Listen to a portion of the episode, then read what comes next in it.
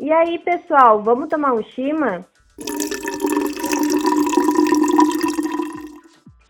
Mesmo com a pandemia do novo coronavírus, o restaurante popular seguiu atendendo a população. Para falar sobre o tema, passamos a cuia hoje para a secretária de Desenvolvimento Social, Natália Steinbrenner. Seja bem-vinda. Boa noite, Suzana. Vamos ao ChimaCast né, e conversar com a nossa população sobre as atividades do restaurante popular. Secretária, como o serviço foi adaptado para continuar fornecendo as refeições aos usuários sem gerar aglomeração? Olha, a, a, gente, a gente sempre precisa estar tá se reinventando, né? Então, né, nesses tempos de pandemia, a gente precisou também pensar uma outra estratégia, né, de, de atendimento à nossa população. Porque o restaurante popular, né? Hoje ele é uma das estratégias da segurança alimentar no município que atende com uma refeição nutricionalmente balanceada a população que mais precisa, a população, os mais vulneráveis, na verdade, né?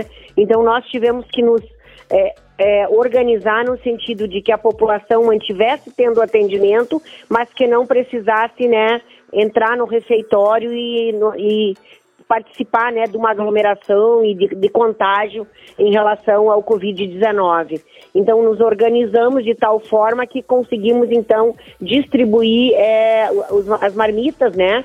As quentinhas todas, todo, de segunda a sexta-feira, né? No horário das 11h30 às 13h30. Então, para a população que procura, né? Para que ela tenha garantia do acesso a esse alimento.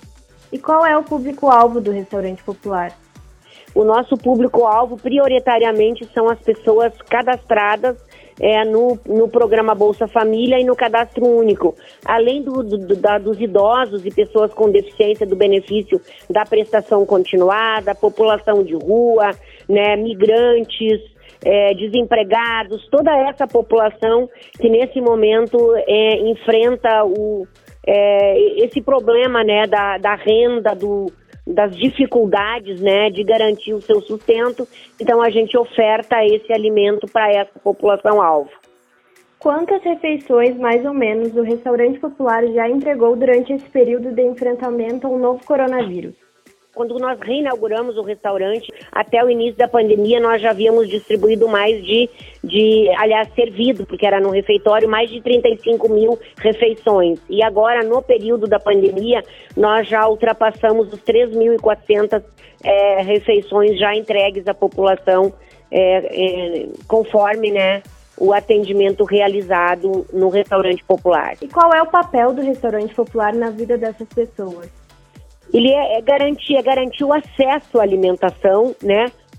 Aquelas pessoas que estão com é, falta de renda ou renda insuficiente para que elas possam, então, comprar esse alimento. Porque a nossa população, hoje, mais de 60%, né, em torno de 64%, são pessoas não pagantes. Nós temos uma tarifa módica no restaurante popular, né, as pessoas que têm uma renda é, até é, dois salários mínimos, né, elas têm esse acesso, mas os demais que não têm renda nenhuma, então elas recebem, elas não pagam essa tarifa, né, essa refeição ela é fornecida mesmo sem a, o pagamento da tarifa módica. E hoje, e hoje é o nosso maior público-alvo, são essas pessoas, em torno de 64%.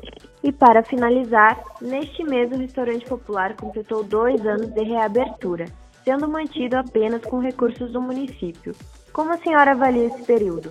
Avaliamos que nós, enquanto gestão pública, enquanto administração, enquanto governo democrático e popular, né, tivemos que então, junto com, com o prefeito né, e a secretaria, é, é, trabalhar na questão de priorizar programas e projetos que atendem a nossa população. Tivemos que, então, é, nesse período, de, inclusive de atraso né, de recursos do governo federal e de não repasses pelo governo estadual, tivemos que, então, garantir esse atendimento, é um programa prioritário. Se nós pensarmos na Constituição Federal, né, a nossa Constituição Federal, ela traz a alimentação como um direito humano. Ela traz no seu artigo 6 a Constituição de 88, a nossa Constituição Cidadã, ela definiu que a alimentação como direito fundamental no campo dos direitos sociais. Então é um direito humano, um direito à vida, o direito à alimentação. Então ele tinha que ser um programa prioritário, né? Por isso que a gente precisou então elencar prioridades para garantir o atendimento à nossa população. Que legal! Muito obrigada, secretária, pela sua participação na segunda edição do ChimaCast. Obrigada a você, Suzana. Eu sou a Suzana e este foi o ChimaCast, o podcast oficial da Prefeitura de Cruz Alta. Até a próxima sexta-feira.